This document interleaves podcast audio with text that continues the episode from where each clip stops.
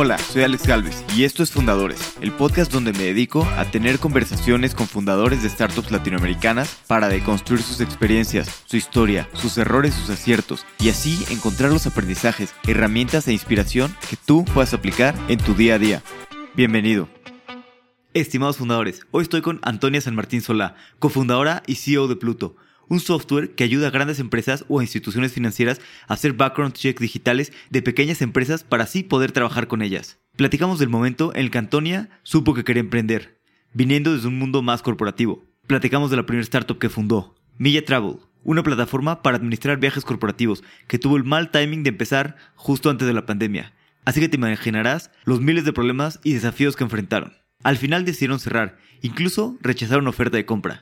Luego platicamos de Pluto y la evolución que han tenido, así como su paso por las aceleradoras Platinum Venture y Y Combinator, y por qué los First Time Founders tienen que buscar toda la ayuda que puedan encontrar. Antonia es una super crack, tiene muchísima energía y me parece una fuerza imparable. Cada vez que hablo con ella me quedo impresionado. Espero que disfrute esta plática tanto como yo. Antonia, bienvenida a Fundadores. Un gusto tenerte aquí. Hola Alex, muchas gracias a ti por invitarme. Un buen tiempo sí, desde que nos vimos la última. Sí, totalmente. Oye, tú cuando eras joven, no quiero decir que no seas joven, pero siempre tenías más la idea de seguir por el mundo corporativo y demás. Y después, ¿cómo fue que decidiste, que empezaste mejor a emprender y empezaste Milla Travel? O sea, ¿por qué te cambiaste del lado oscuro del mundo corporativo ahora al lado de, de emprendimiento? Es realmente el lado oscuro. No, broma. Pero Sí, lo que, todo partió porque mi papá en verdad era un emprendedor. Él tenía una empresa de autos acá en Chile y que estaba abriéndose en Latinoamérica de manera súper agresiva. Y por alguna razón siempre él me dijo como, nunca emprendas, sé gerente general de algún negocio establecido, esto es terrible. Y me crecí pensando en esa idea de nunca voy a emprender, nunca voy a trabajar los sábados, quiero ir a mi oficina de 9 a 6, nunca termino pasando a todo esto, pero eh, ser gerente algún día y ser muy reconocida, pero en un mundo tranquilo. Fui a la universidad, me metí a mi primer trabajo en Nike, después me fui a una empresa de distribución de bebidas, sobre todo alcohólicas, que se llama CCU, trabaja Heineken, y no quiero decir que me cargó, porque sí me gustó, pero llegó un punto donde dije, no puedo hacer lo mismo el resto de mi vida.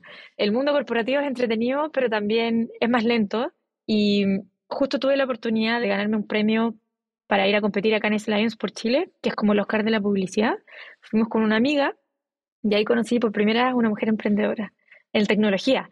Más encima, Latinoamérica tiene un bajo uso de software en el mundo corporativo. Entonces nosotros nos manejábamos con Excel, ni siquiera teníamos Google y usaba Excel, o sea, yo hacía, lo máximo que hacía eran macros. Y después llegué a Francia, hablé con esta persona, que se me olvidó el nombre, la trataba de buscar por año, y me dijo, no, yo emprendí cuando tenía 17 porque mi novio terminó conmigo y armé una aplicación para ahorrarlo de todas las redes sociales.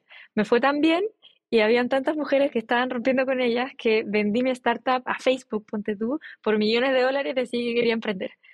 Y yo dije, pero ¿por qué yo no estoy haciendo algo así? Estoy sentada en un escritorio armando macros de Excel, haciendo lo mismo prácticamente todos los días. Y ella me dijo, no, mi día es completamente distinto, es demasiado entretenido, la gente con la que te codeas es de otro calibre, así que por ahí try it out. Ahí volví, volví a la empresa, seguí trabajando con un poco la idea, hasta que llegó un punto dije como, ya, tengo 25, 26, ya no me acuerdo, es ahora o nunca. Y tuve la suerte de escuchar a Pedro Vinea hablar en un, algo que se llamaba La Clase, y contaba también la experiencia que había sido él, que trabajó en una empresa X, duró tres semanas, dijo, esto es terrible, nunca lo voy a hacer. Así que mm, contaba que desde el punto A al punto B es el mismo en la vía, pero que el emprendimiento tenía más subidas y bajadas. Así que dije, bueno, por ahí me da pésimo, vuelvo y chao, me vuelvo a ampliar. Supongo que por unos dos años el mundo corporativo no se va a olvidar de mí. Así que agarré mis cosas, postulé una incubadora, quedé, pero después me rechazaron, así que ahí te voy a contar cómo fue eso. Renuncié a mi trabajo y partí de cero, no sabía programar, no tenía cofundador técnico, no tenía nada, no sabía lo que era Platanus. Traté de escribirle a Pedro, creo que no me contestó. y así partí. Sí, también algo que dijiste que me llamó la atención, que es cierto, ¿no? Tienes 25, 26 años. O sea, yo creo que mientras más temprano emprendas, mejor. y ya aprendes y si no, pues siempre puedes buscar trabajo en el mundo corporativo y regresar, ¿no? Al mundo corporativo.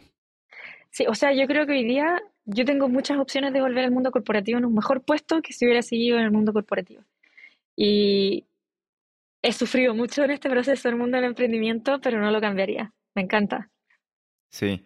Y hay algo que, bueno, dos cosas que me llaman la atención. Tú empezaste con una amiga que también iba a ser tu confundadora, que al final no renunció, no se animó y pues te quedaste sola. Y como dijiste, pues no tenías muchos conocimientos técnicos, eras solo founder y sé que los primeros meses pues no avanzaste mucho, ¿no? Como nos pasa a muchos first time founders, que como que pierdes el tiempo en algunas cosas y no avanzaste mucho y luego estabas viendo si tirar la toalla o no. A los seis meses dijiste, no, mejor sigo. ¿Te acuerdas un poquito el debate en tu cabeza de este momento? Me quería matar. No tengo otra explicación. Me acuerdo que mi novia me dijo, ¿por qué no vas al psicólogo? Y yo, es que el psicólogo no me va a solucionar esto. Creo que tomé clases de software, pero sí, al principio teníamos una amiga, yo renuncié a mi trabajo porque habíamos quedado en incubadora y nos pedían que teníamos que haber renunciado. Renuncié, y llegué el tercer día a la incubadora con mis cosas listas para trabajar tal y como si me hubiera cambiado trabajo y nos dijeron, oye, esto no nos pasa nunca, pero rechazaron tu proyecto en Corfo. Y yo, ¿qué? Sí, no te vamos a poder financiar. Y yo ya no tenía trabajo, le conté a mi amiga, que era mi socia, y me dijo, no, o sea, olvídalo, yo, esto no es para mí, yo no puedo vivir de la vida y con sueños, así que yo me voy a quedar en mi trabajo. Muy curiosamente, ella, como ocho meses después, renunció y que trató también de emprender y no le funcionó, pero, pero sí, son las vueltas de la vida. Y los primeros meses partí queriendo buscar un cofundador, no funcionó. Después de eso dije, bueno, tenía mi plata ahorrada, que en algún momento loco dije como voy a viajar o voy a hacer un MBA o voy a hacer algo, no sé. Dije, lo voy a gastar todo en un MBA local. Y voy a contratar un desarrollador de software o una empresa, voy a aprender y en el peor de los casos después puedo trabajar como el producto owner lo que sea donde me reciban. En el peor de los casos. Y gasté toda la plata que tenía ahorrada de mis tres, cuatro años de trabajo en una empresa corporativa, contraté un dev que desapareció. Nunca más lo encontré. Después contraté otro dev que, te lo juro por Dios, que era una estafa. Me lo habían recomendado Startup Chile, nunca pudo sacar algo de producción, todo se quebraba, pésimo. Y al final ya mi última opción ya no me quedaba mucho. Yo me fui a vivir con mi novio, no tenía un peso para pagar no voy a seguir pagando como, no sé, los gastos comunes. Y me dijo, ya, bueno, mira, hagamos algo. Yo, yo me pongo un poquito con los gastos comunes y con el arriendo, pero por ahí tengamos un tiempo límite.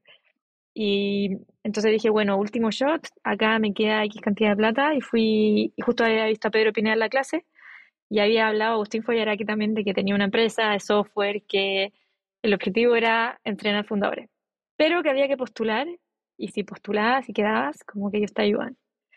Y ahí postulé, le hice una presentación de lo que quería armar, partí trabajando con ellos, pagado, y ahí conocí mi primer socio, que es el de IDEA. Y después de un par de meses trabajando juntos me dijo, oye, me encanta el proyecto, tengo mucha química contigo, ¿cómo lo hacemos? Y Plátanos nos dijo, emprendan juntos, pero Plátanos les invierte. Así que así partimos. Pero los primeros meses, fui a mi casa y sentía a la persona más fracasada y que había tomado peores decisiones en su vida por cinco meses. Creo que no hice nada por ocho meses. Hasta que ya partí aprendiendo de software, aprendiendo a armar productos, trabajando con alguien que avanzaba, primer cliente, etc. Bueno, de hecho, mi primer cliente fue antes de Plátanos. Eso fue lo único que me mantuvo un poquito viva.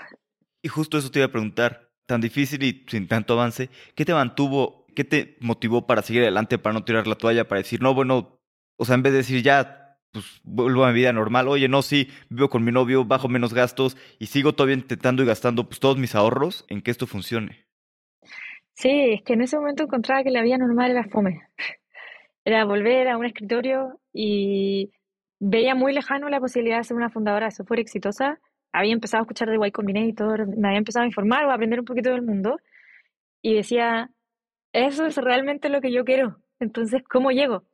Y finalmente hice como una lista de pequeñas cosas que tenía que ir logrando para mantenerme un poco motivada. Y la primera fue, necesito clientes y clientes que tengan un ACV grande.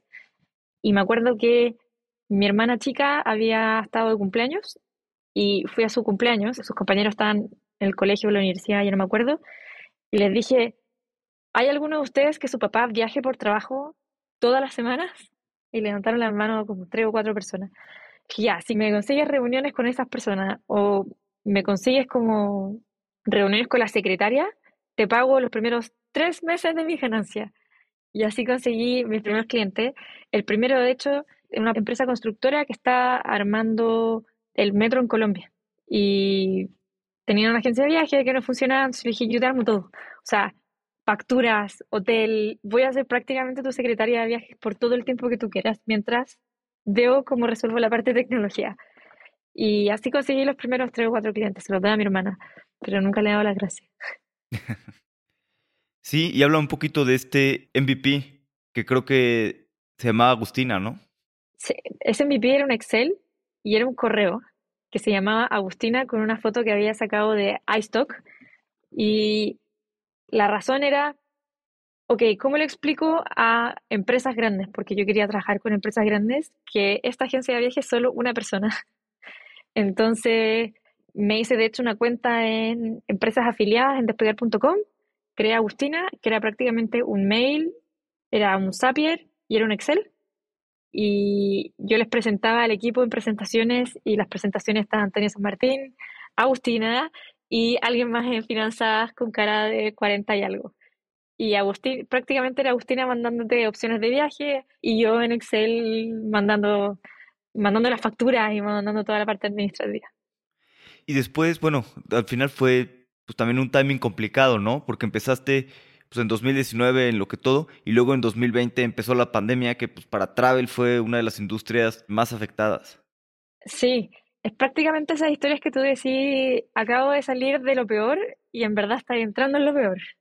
Había salido, me había conseguido mi sitio, había levantado un poco capital, nos está yendo muy bien, cerrábamos clientes toda la semana y clientes grandes, veíamos que nuestras competencias tradicionales estaban un poco asustados con nosotros. Nuestro software estaba funcionando increíble, teníamos contratos con Amadeus, con Sabre, con MDC, estábamos con unos pilotos privados con Latam, teníamos descuentos, estábamos armadísimos para romper, para romper Latinoamérica y llegó la pandemia. Y te lo juro que es como esos gráficos que la gente piensa que es mentira, pero íbamos subiendo y fue como una caída a 90 grados, como tirarse un precipicio. Y todos en la pandemia decían, no, van a ser dos meses, van a ser tres, van a ser máximo tres meses. Y creo que han sido los meses como más terribles porque cuando estaba aprendiendo sola, por último yo veía mucho interés. Ahora no había nada de interés. Los clientes se iban, los clientes decían, nosotros nunca vamos a volver a viajar. Y llegó un punto donde mi, con mi socio nos miramos y dijimos, ok, han pasado seis o siete meses estamos recién escuchando noticias de la vacuna, de aquí a que las distribuyen en Chile y se abran los mercados van a ser ya dos años, ¿qué hacemos? Y pensamos en pivotear, lo intentamos varias veces, no, era muy difícil pivotear el mundo travel. De hecho, estuvimos a punto de pivotear a Expense Management como Credit Card for Business, porque nos usaban harto para expenses. Y nos empezó a pasar que el equipo está un poco quemado. Y Después de eso nos llegaron dos ofertas de compra y pasamos los últimos meses ya negociando la venta de la empresa. Rezábamos todos los días como que se venda, que se venda, que se venda rápido. Y finalmente no se vendió. ¿Y cómo fue un poquito toda esta última parte de pues, buscar vender la empresa, tener algunas ofertas de compra y al final también pues, tomar la decisión de cerrar mejor? Sí, la verdad es que nosotros a esa altura sí queríamos vender, pero tuvimos la suerte de que nos llegó una oferta de compra de una empresa bien grande que estaba en toda Latinoamérica, entonces nos entusiasmaba igual, era prácticamente una quick nos querían que nos hiciéramos cargo de ese equipo en Latinoamérica. Y era una muy buena propuesta, pero nos teníamos que quedar cuatro años. Y lo que terminamos pensando con mis otros socios fue, oye, perfecto, van a ser cuatro años súper exciting, pero nos miramos con mi sitio Ignacio y dijimos, oye, todavía tenemos energía, tenemos ganas, tenemos grit, no hemos terminado este, este juego, así que ¿qué pasa si armamos otra empresa de cero? Y lo pensamos harto, porque mm, fue una decepción bien grande ir con el vuelo y caer en picada libre, pero finalmente dijimos cuatro años demasiado, en cuatro años a lo mejor no vamos a querer volver a emprender, le vamos a agarrar miedo al emprendimiento, no vamos a tener la energía hoy día, uno nunca sabe lo que va a pasar en cuatro años. Cuatro años hoy día es, una locura. y finalmente decidimos que no. Y ese era uno. La otra oferta eran como 10 años, que era una empresa tradicional. Y dije, bueno, y mi socio me dijo, prefiero matarme antes de que me compre esa empresa. O sea, imagínate, me dijo, me van a hacer arreglar, no sé, impresoras, que es una empresa muy tradicional. Y bueno, decidimos que queríamos seguir intentando. En ese tiempo igual nos apoyamos harto en Pedro Pineda, que yo lo considero mi amigo. Yo no sé si él, me considera, pero lo llamaba harto, como no sé qué hacer, y, me decía, pero trata de nuevo, si, si todavía tenéis ganas, tienen un buen equipo, así que hágalo. Y decidimos cerrar la empresa y a los tres días ya estábamos partiendo algo nuevo. ¿Y cómo fue un poquito el volver, partir algo nuevo tan rápido? ¿No tomaron digo, a veces es difícil, pero un tiempo de descanso o algo, porque, pues, como dices, vas creciendo, luego en picada, esta montaña rusa de emociones, pues a veces te acaba tomando mucha factura, sobre todo en la parte de burnout, ¿no? Y de cansancio. Digo, sé que tenía energía, pero ¿cómo fue esto de, pues, no tomarse tiempo de descanso y al poco tiempo se pusieron a pensar ideas, ya medio sabían en qué querían emprender, o cómo fue esto de cerrar y empezar otra? Es como la historia de mi vida. Nunca me he tomado un descanso. Soy obsesiva, soy intensa. Entonces, salí de la universidad y antes de haber salido de la universidad ya tenía práctica y después de la práctica al tiro tenía trabajo y después renuncié a mi de Nike, me fui a CCU y ya tenía trabajo. Me fui a CCU y ya estaba, a los dos días estaba sentada emprendiendo. Entonces no, como que nunca estaba dentro de mis pensamientos tomarme un break. Uno de mis socios se tomó un break, de hecho, y yo le decía, pero ¿por qué? ¿Por qué queréis descansar? No entiendo. Ahora lo entiendo, por si acaso.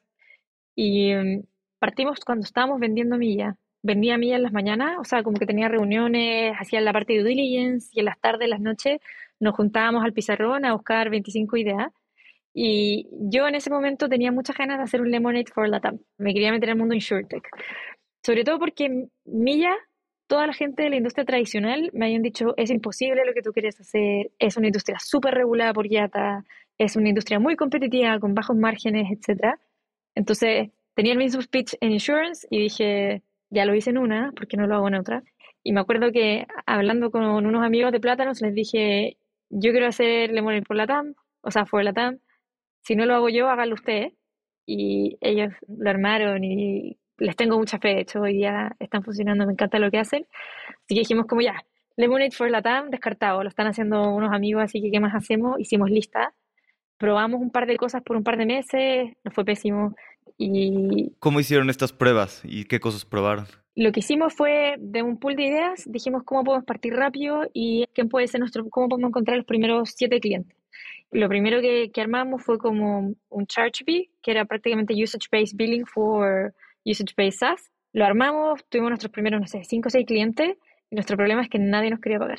Que en ese momento, cuando tuvimos las entrevistas, ellos nos querían pagar entre comillas. Nosotros les proponíamos, necesito esto, estoy urgido, no hay nada para Latinoamérica, no hay nada que se conecte al SAT, al Servicio de Impuesto Interno, habían muchos problemas, no tenían formas de cobrar y ¿cuánto están dispuestos a pagar? No sé, mil dólares al mes es un good enough business. Llegamos, no se integraban, porque en Latinoamérica nadie usa APIs. Cuando ya se integraban, es que nuestro uso no está siendo tan alto como esperábamos, así que ya no queremos pagar mil dólares, queremos pagar 20. Habían empresas que les facturamos y no nos pagaban la factura. Entonces tratamos de empujarlo, pasaron un par de meses, dos creo, y después de eso dije ya, caes, como no está funcionando. Y pese a que es un dolor para nuestros clientes, prefieren igual, están dispuestos a seguir funcionando con Excel después de un tiempo. No hay tantas SaaS companies en Latinoamérica todavía como para hacer un multi-billion company, porque claro, si podemos cobrar 100 mil dólares al año, teníamos la suficiente cantidad de esas compañías, pero estábamos cobrando 28 dólares y dije, el PMRQ no nos da, así que tenemos que buscar otras cosas. Y partimos de nuevo. Y ese proceso, el primer pivot, yo creo que para el equipo han sido de los más difíciles. De hecho, mi socio Ignacio, con el que no emprendería con nadie más que con él, es como mi hermano. Me acuerdo que me dijo, Anto, si no encontramos algo de marzo, me voy a Google.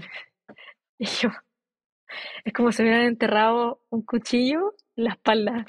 Y le dije, el primero de marzo te va a tener una idea. Y el primero de marzo llegamos, me miró y le dije, tengo una idea. Y así partimos. Súper bien. ¿Y, ¿Y qué hacen en Pluto actualmente? Hoy día nosotros hacemos background check para empresas. Entonces, siempre cuando una empresa quiere trabajar con otra empresa, tiene que hacer un proceso de due diligence, solicitar documentos, revisión, hacer, ver si tienen demandas, etcétera. Entonces nosotros a través de un clic vamos a buscar toda la documentación de ese cliente, vemos si la empresa está limpia y si cumple o no las políticas de, puede ser de cumplimiento o de onboarding de la empresa madre, le decimos nosotros.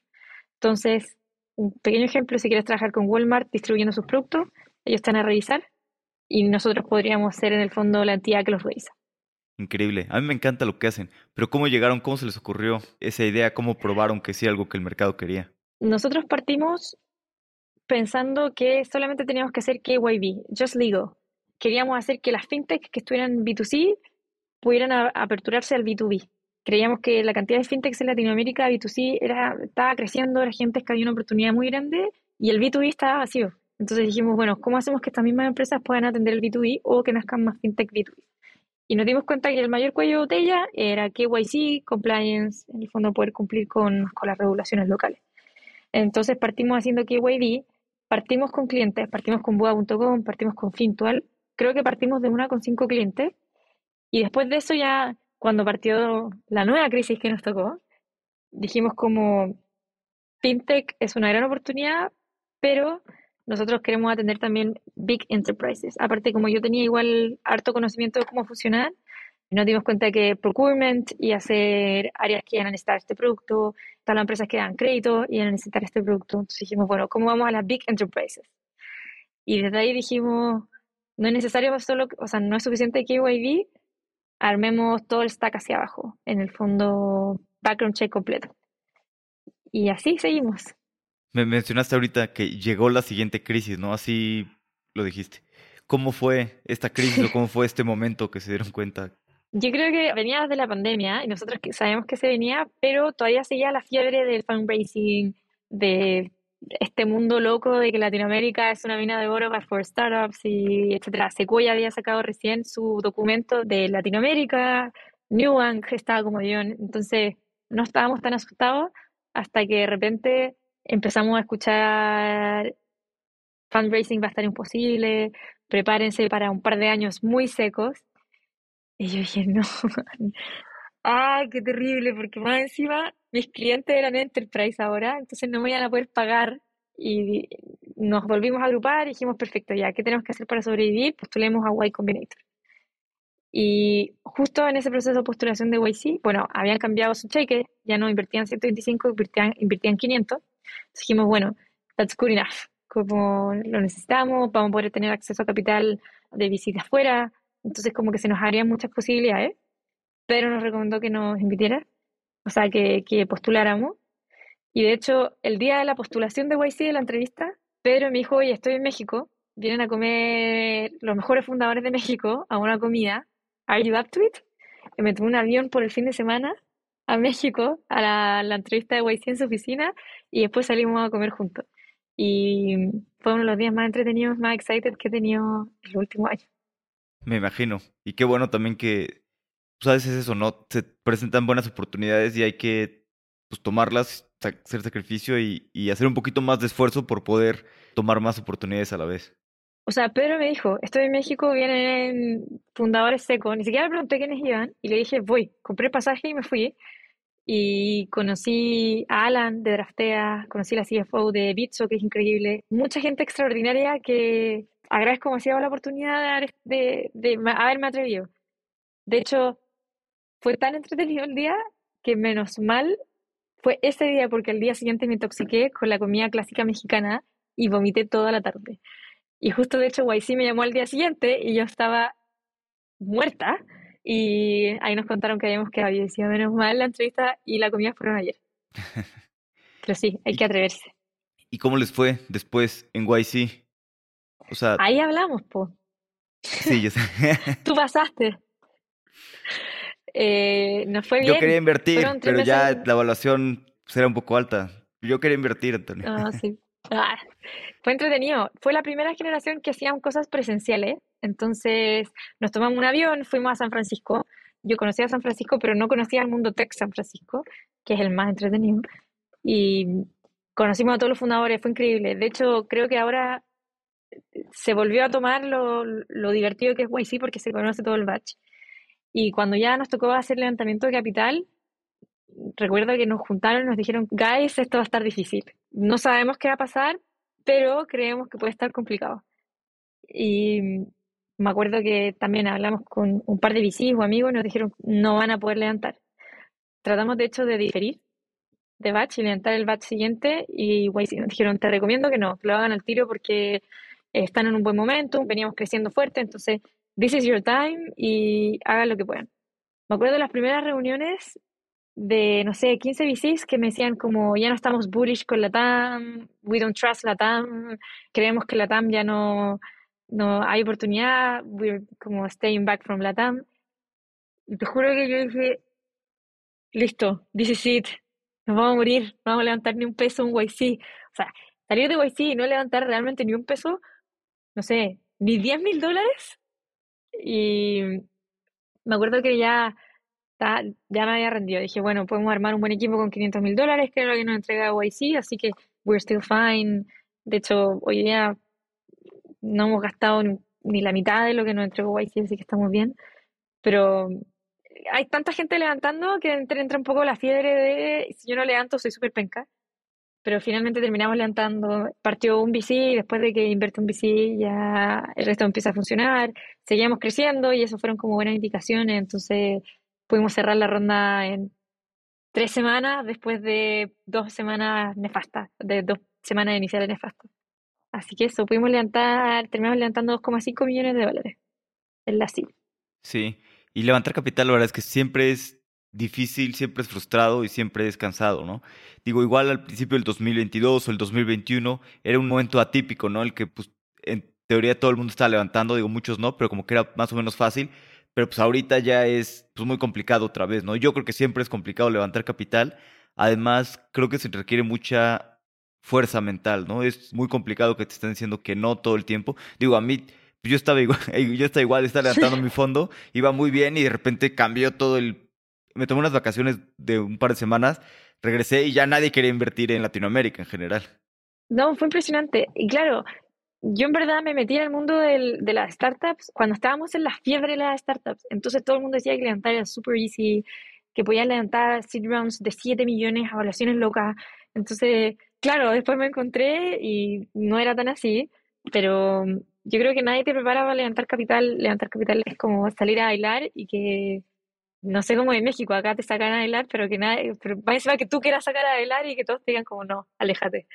Pero sí, bueno, todo sale bien, gracias, no sé. ¿Y cómo ha sido para ti? Por ejemplo, he visto que te has apoyado, bueno, y es, yo siempre es valioso como founder, apoyarse pues como en comunidades y como otros founders, ¿no? Por ejemplo, Platanus, que has pasado por ahí, fuiste la primera generación, con Milla.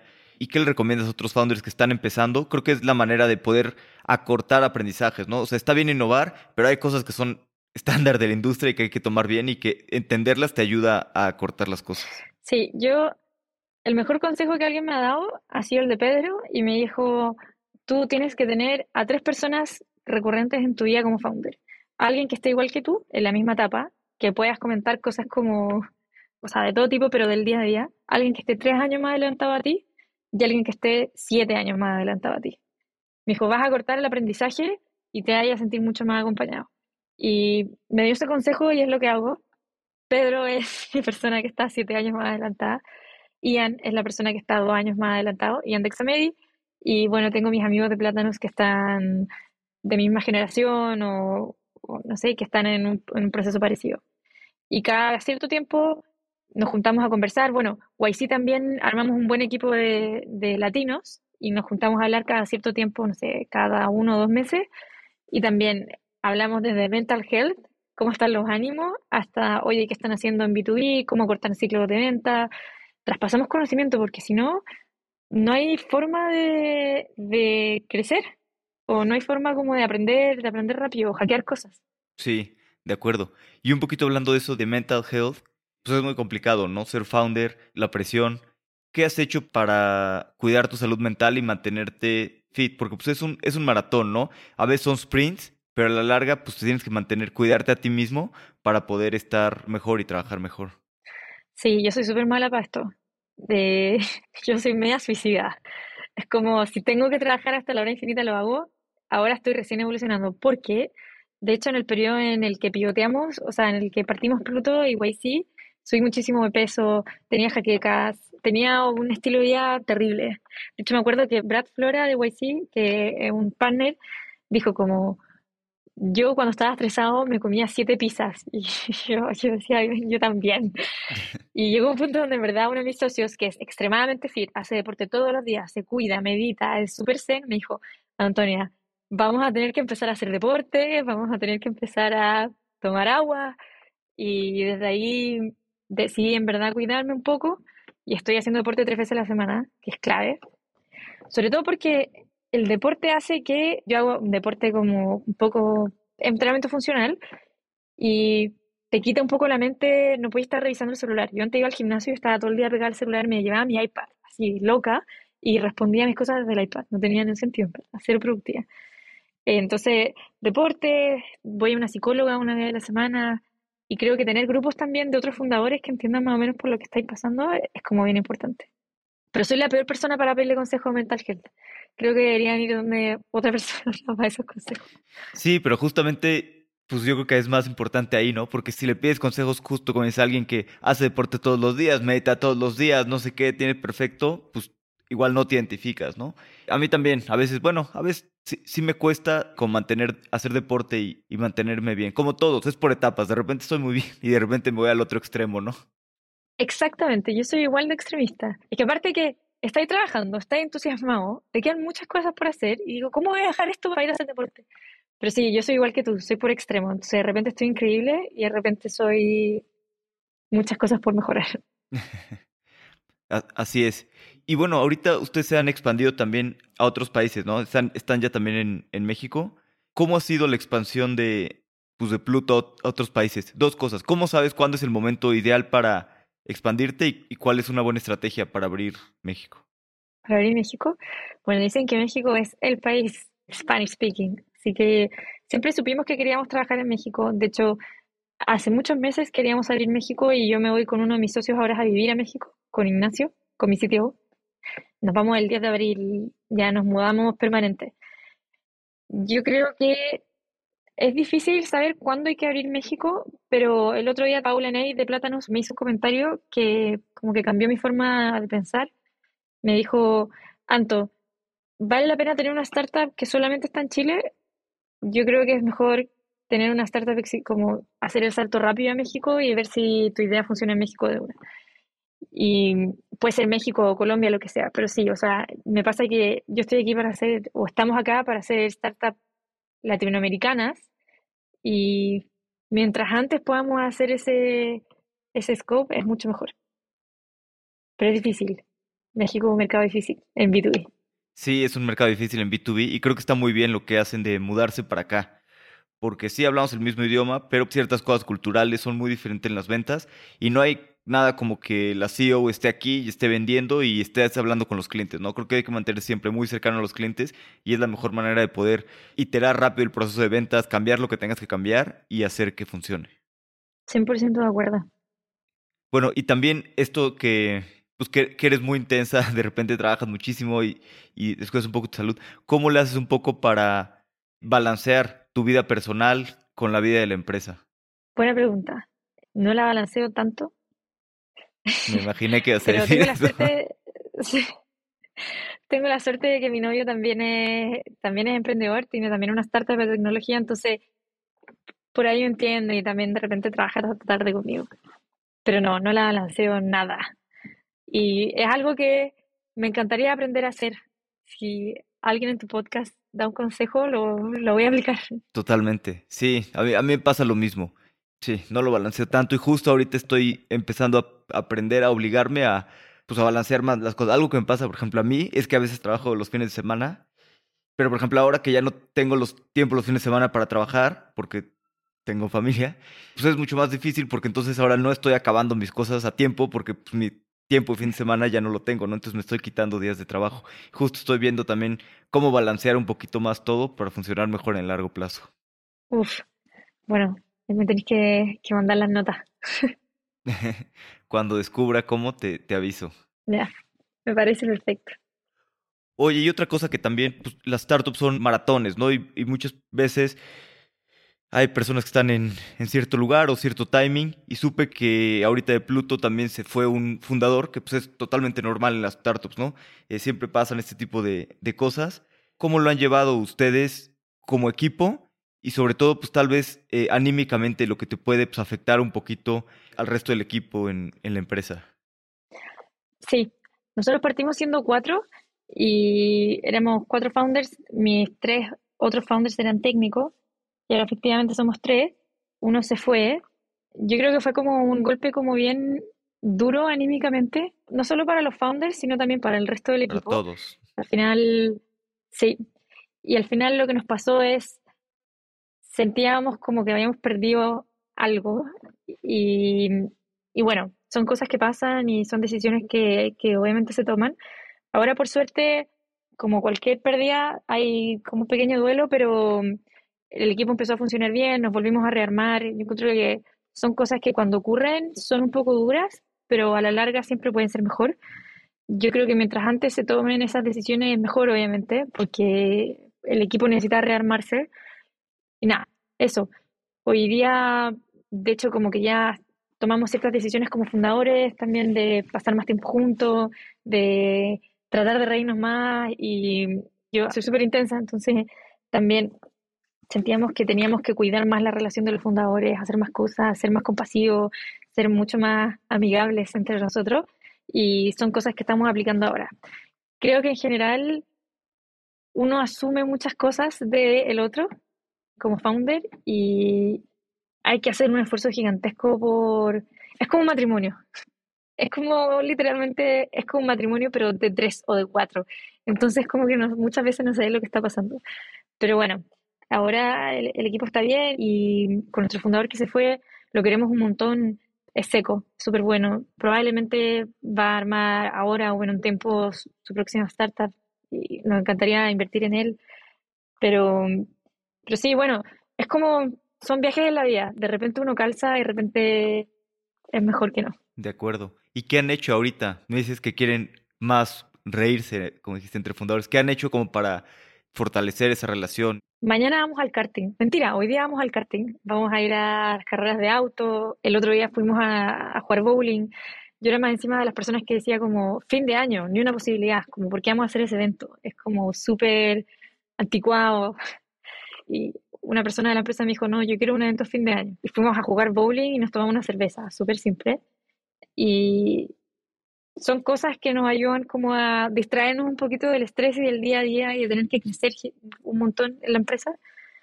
Y es un poco de tiempo nomás, o reírse un poco, o tirarse talla, no ofenderse, almorzar juntos una vez, una vez a la semana, salimos a comer, pero ese tipo de cosas. Ser compasivo, o sea, yo hay cosas que mis founders, mis socios hacen que yo al principio decía como, ¿por qué sales a correr todos los días? Tres días es suficiente. y ahora entiendo, digo, anda a correr, ándate, ándate a correr. Así que sí, es eso en verdad. Claro, y tener estos pequeños hábitos de salir todos, convivir todos, pues te ayudan, ¿no? A fortalecer la relación y a tener una relación mucho más sana en largo plazo. 100%. Vamos a pasar a la última parte, que son las preguntas de reflexión. Las preguntas son cortas, las respuestas pueden ser cortas, largas o como tú quieras. Ok. ¿Cuál es tu libro favorito o algún libro que te guste mucho recomendar? Tengo el libro de Startup y otro de no Startup. Pero Startup para aprender, Working Backwards de Amazon. Me gusta mucho Super Pumped de Uber. Y ahora estoy leyendo un libro que me recomendó un amigo de Corner Shop, que es de fantasía. En general no leía nunca fantasía, pero lo encontré demasiado bueno. Se llama mm, Mistborn. Buenísimo. Como una saga muy entretenida. Sí, yo tampoco leo tanto fantasía, pero a veces es rico, ¿no? Relajarte, distraerte y como, sí, descansar. Es como refreshing. Sí, es como, como que la mente descansa un poquito en algo más fantasioso. Sí. ¿Qué creencia o hábito has cambiado en los últimos cinco años que ha mejorado drásticamente tu vida? Hay uno muy importante, dormir mejor. Dormía pésimo, me acostaba la última hora. Ahora aprendí que hay que acostarse a la misma hora, hay que dormir una cierta cantidad de horas, que es súper básico, pero... Y la pieza tiene que estar fría. Y desde ahí duermo mucho mejor. Es clave. Y aprendí también a ser mucho más directa. Yo creo que antes era más cuidadosa con las cosas que decía Creo que ahora me fue un poquito al extremo, pero soy extremadamente directa, frontal y sinceridad al extremo. Creo que está muy bien eso, sí. De lo poco que te conozco, me, siempre has parecido bastante, bastante directa, la verdad. Sí. Es un problema de repente. Sí, me pasa, me pasa también eso. Bueno, a lo largo de tu tiempo emprendiendo has tenido pues, bastantes aprendizajes. Si pudieras dejarle dos aprendizajes a los emprendedores que vienen después de ti, ¿qué te gustaría transmitirles? Tengo tres muy buenos. Uno, distribución es lo más importante.